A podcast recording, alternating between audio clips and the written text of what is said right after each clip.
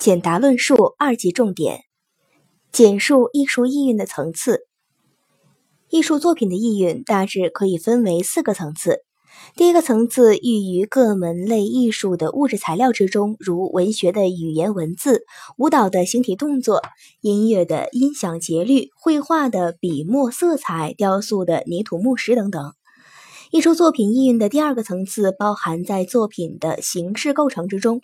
电影作品中的分镜头和蒙太奇，镜头中的构图和剪辑，音乐作品中的音乐形式构成方式，美术作品中的点线面和形体的组织关系，以及与这些相对应的各种艺术表现手法，都包含着艺术作品的意蕴。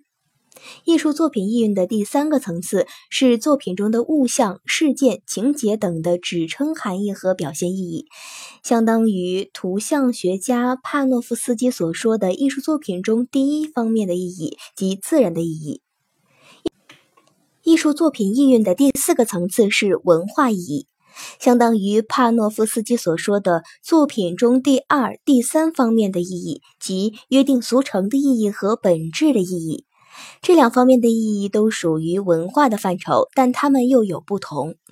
在上述艺术作品意蕴的四个层次中，第一、二、四这三个层次更适合说明音乐、建筑、工艺、书法及现代舞和现代抽象美术作品中的意义构成方式；而在叙事性文学、戏剧、电影和写实性美术作品中的意义，则同时包容了所有四个层次。